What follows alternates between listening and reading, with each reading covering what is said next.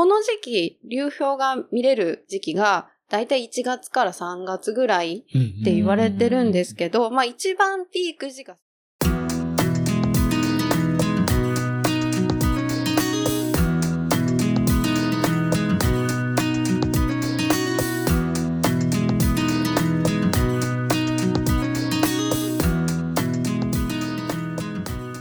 皆さんこんにちは。行きたくなる世界遺産です。この番組は学校の教科書や旅行雑誌に載っていない世界遺産の魅力について楽しく迫っちゃおうという番組です。そして皆さんのお耳のお供をします。世界遺産プランニングチームパスワードから世界遺産検定マイサのミドです。かなえです。竹ひとみです。はい。はい。はい。えー、っと、えっと、えっと、えっと、えっと、すいません。何にも面白いことが思いつかない。ていいですけど、はい、大丈夫。大丈夫必死。にこの瞬間に前座トークをしないとって思ったんですけど、ああはい。大丈夫です。なしでないしでもいいですよ。ということで今回はひとみさんから、はい。いいでしょうか。はい。はい早速ですが、はいクイズをしたいと思います。おっと、早速クイズパターンですか？ででん、心の準備が。ででん。はい。今、冬ですが、はい。今行きたい、今しか見れないは自然現象がある、うん自然の雄大さを体感できるような奇跡の世界遺産といえばどこでしょうか？むずむず。冬系ってことですかうん。え？はい、もう一つヒント。はいはいはい。日本にあります。日本？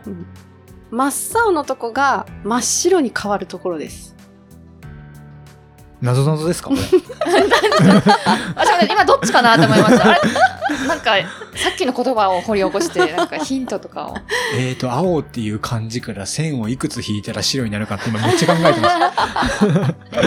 青、青から白。青から真っ白のあ白銀の世界に変わってしまうという、まあ世界遺産があるんですけど、今もう絶対に行ってほしいという場所が、ああるんですねそれは寒いってことですよね。そう。あ、うん。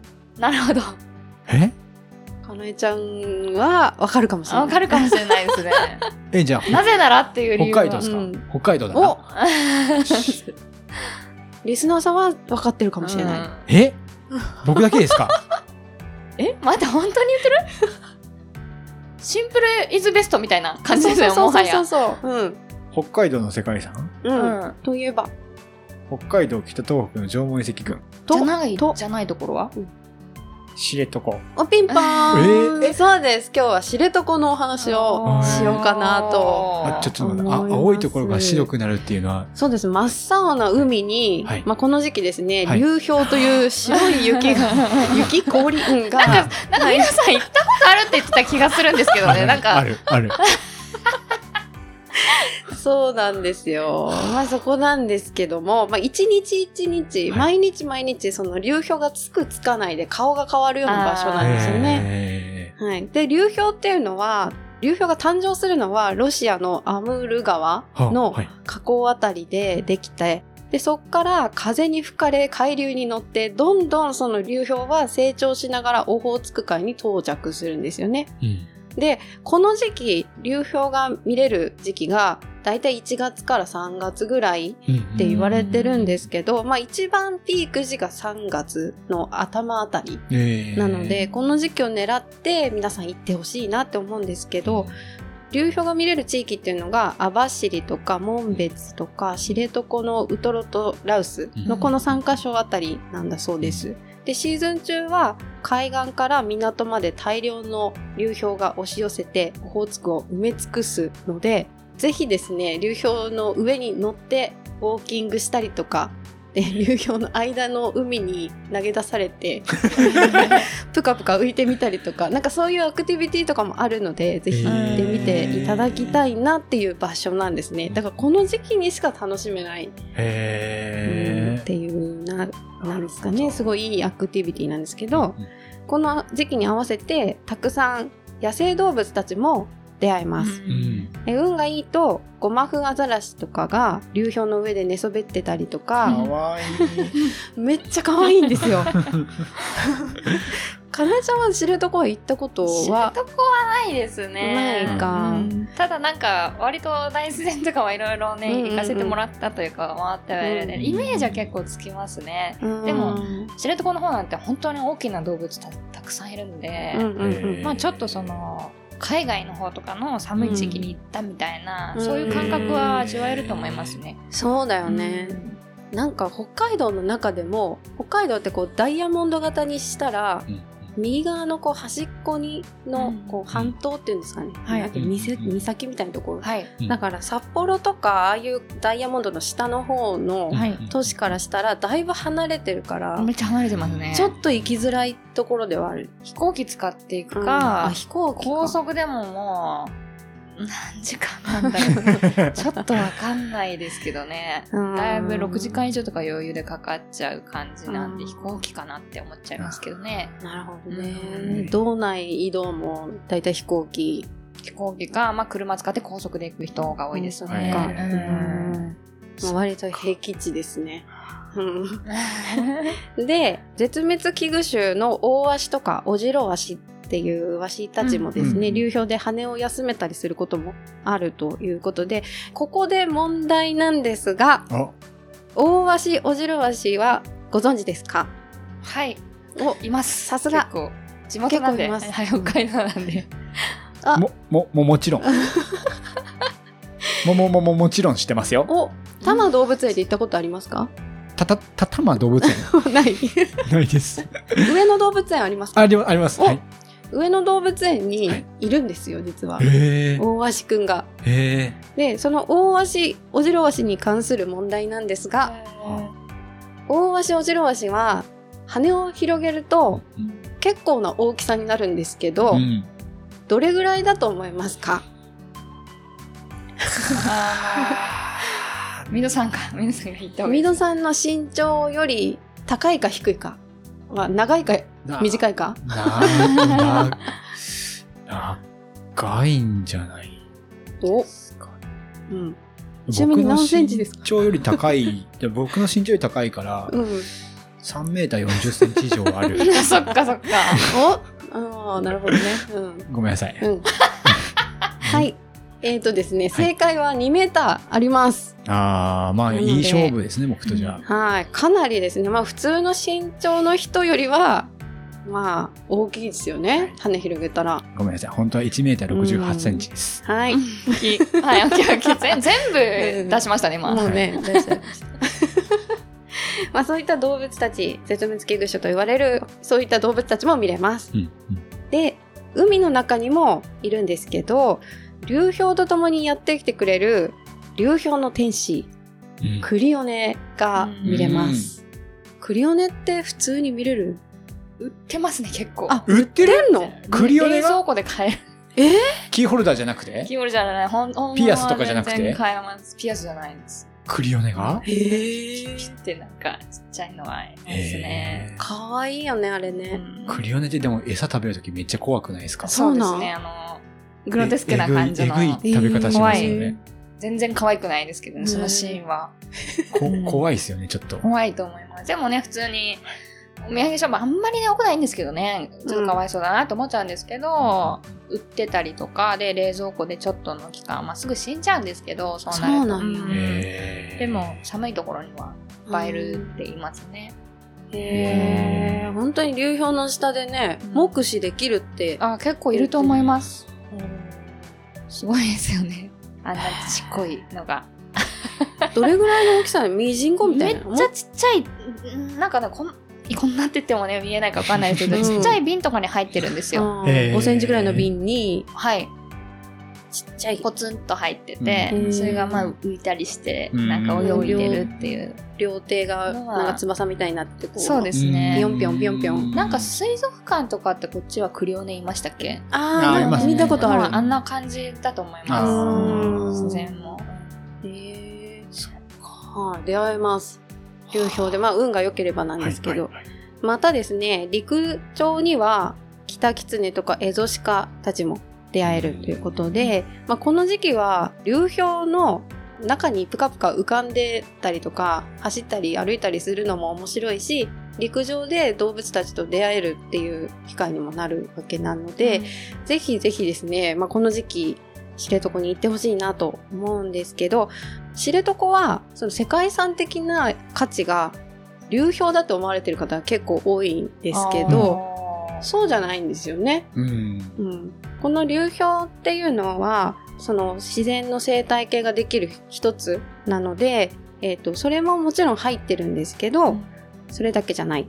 冬のこの独特な現象も含めてですね、この地にある高い山、知床連山っていうのがあるんですけど、知床連山であったりとか、周りにある知床五湖と言われる湖とか、まあ、ここはちょっと世界遺産のエリアには、コアエリアっていう登録エリアには入ってないんですけど、うん。それもつながっていたり、川に鮭が遡上する時期とか、極寒の冬に流氷が来て、春には動物たちも目覚めて、植物が芽吹いて、夏には青々とした木々たちが元気いっぱいに育ってるっていうこの四季を通して動植物たちが、まあ、精一杯生きて命をつないでるっていうこのパラダイス的なうん北の生態系が壊れずに守られてることっていうのがこの知床の世界遺産の魅力の一つになっております。うん魅力というか世界遺産の価値になっています。ね。そうですね。そうですね。はい。じゃあもう一つ、えここでクエスチョンです。ここ北海道ですよね。はい。知床という名前の由来はどんなものでしょうか？それはもう、かなえさんがバッチリしてまあ、すよ。さすが。由来？うんはい道民の方ですからね、それは。あんまり調べたことないんですけど、北海道の地名って大体アイヌ語から来たりしてるんピンポン。ですよ。うんうんうん。あ、そういう感じですか？そういう感じ。意味はわかんないでも。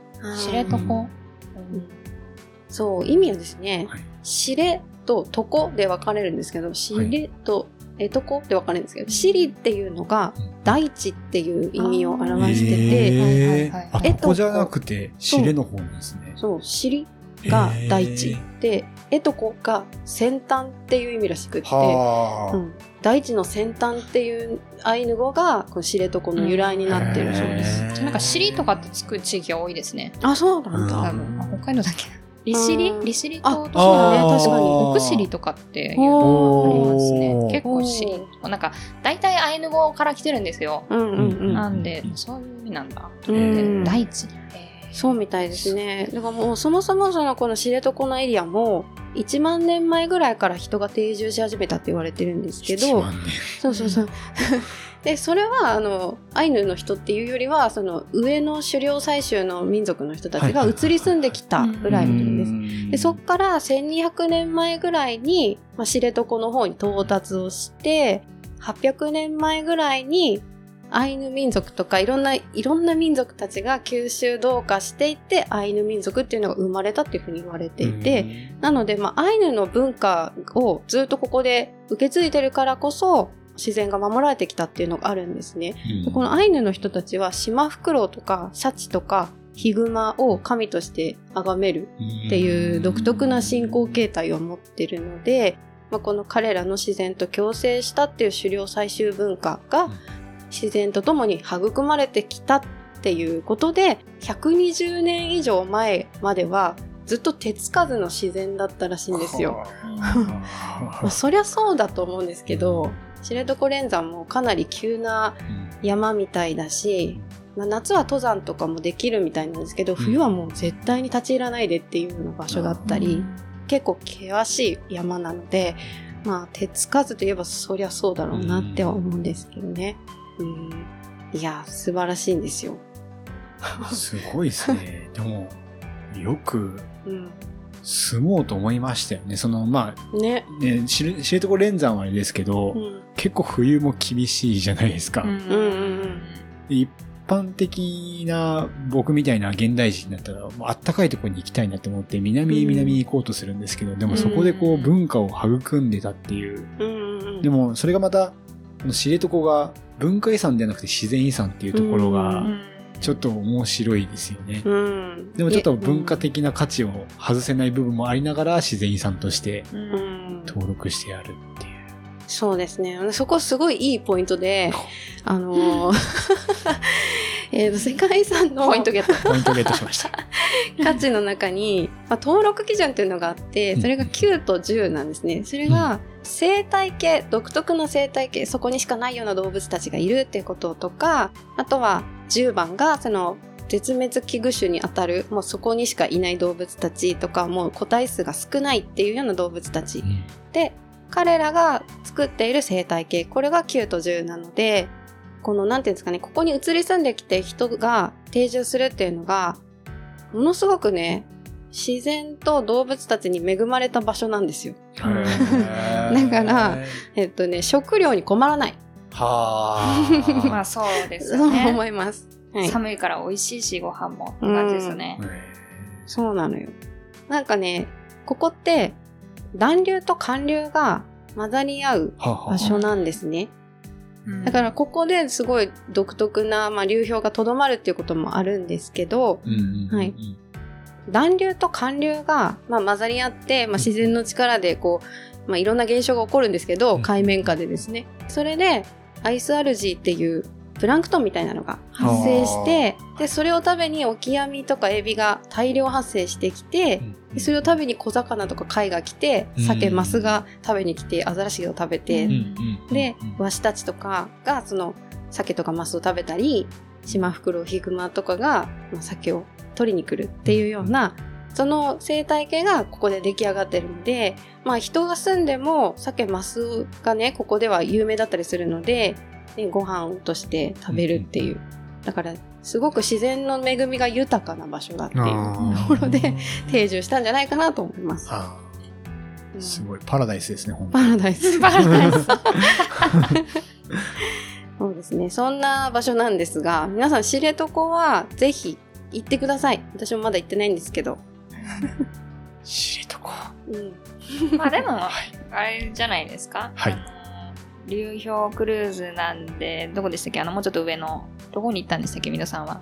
僕は、空港が、網走のメマン別。ま、ま、メマン別。あ、メマン別に行ったんですか、え、ま別ってどの辺、近いです、でも。あ、そうですね。だうん網走、おそらく知床行くのに最寄りの空港になると思うんですけど。結構環境はほぼ似てるというか、うんうん同じじゃないですけど、うんうんうん大体あの辺右が、まあ、それこそ釧路とかっていうところもあるんですけど、まあ、あの辺一帯は割とそういう気候というか、うん雪が降ったらすごい寒いですし、うんまあ、まあ似てるんじゃないかなと思いますね。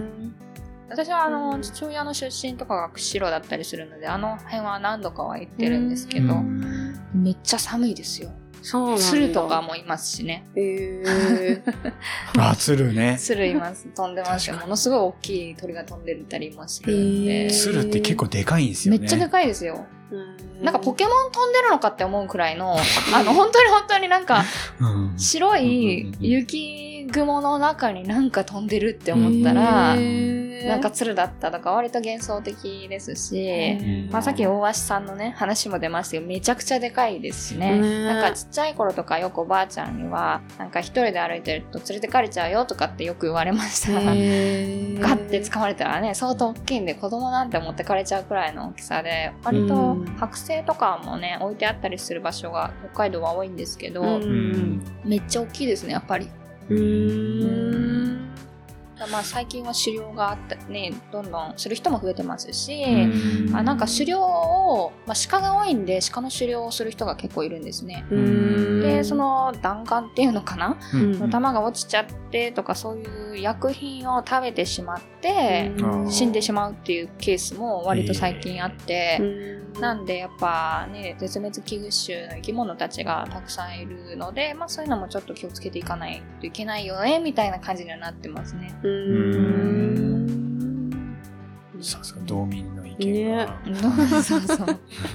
まあちょっと気になったのが、うん鶴は鶴と言って、大鷲は大鷲さんっていう確かにおばさん。大きいから。大きくて怖いから。いや鶴はねあの実は釧路の周辺にしかいないんですよ、ああーそうですねなんで。うん。なんか鶴は確かに魚食べそうやけど、うん。ワシは肉食っぽいよね。そうですね。ネズミとか食べそうやもんろもろそういう。ー本当に連れてかれそうやもう爪とかもすごいですしね。うん。怖いですよ。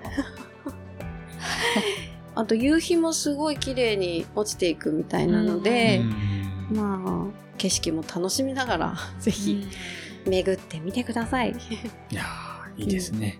まあ、東京は羽田からうん女満別空港まで直行便が出ておりますので、へえ、さすが。えーこの時期にぴったり。まあ、この時期でもね、十う分飛行してますので、はい、大で雪でも全然飛ぶ。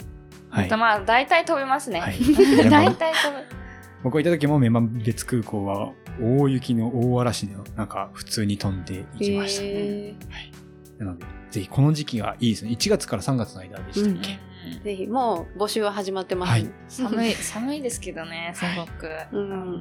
まあでも流氷に出会えるかどうかは本当にその日次第って感じなんで、うんもう何日かあった方がいいかなとは思います。はい。2月以降からが本当に本格的に降るっていうんです、うん。言われてるんですよ。うん全体北海道全体通して、だからまあ2月に向けていけば飛行機が飛ばないっていうリスクもあるんですけど、割と確率は高いのかなっていう感じはしますね、うんあとまあカニとかも美味しいですしあの辺は、ううんん。ご飯もたっぷり冬だから油が乗ってて美味しいものがたくさん食べれると思うんでそういうのも一緒に楽しんでほしいですね、ね行きましょう。え。はいぜひ。うんはい。行ってくださいはい。ということで、行きたくなる世界遺産では皆様からのお便りをお待ちしております。エピソード概要欄のリンクから投稿してください。番組フォローまだの方は Apple Podcast、Spotify、Amazon Music など各種媒体からフォロー、そして高評価いただけたら嬉しいです。Spotify でお聞きの方は点々3つを押していただければ評価付けができますので、ぜひよろしくお願いします。Apple でお聞きの方はレビューを書いていただけたら僕たちの励みになります。そして SNS 投稿の際は、X でカタカナでハッシュタグ生きせかをつけて投稿してください。えー僕たちがコメントをちょっと拝見して、一絡み、二絡みさせていただけたらなと 思っております。はいはい。はい。いっぱい絡んでいって、うんはいいっちゃって、うんはい。絡み多めのポッドキャスト番組なんで。はい。ミドさんが絡んでいくそうです。皆さんお願いします。はい。はい。ということで、今回は知床からお届けしました。私たちはいないですよ。しま、はい。東京でしたね。東京都内でした。はい。ではまた来週お会いしましょう。はいバイバイ。バイバイ。バイバイ。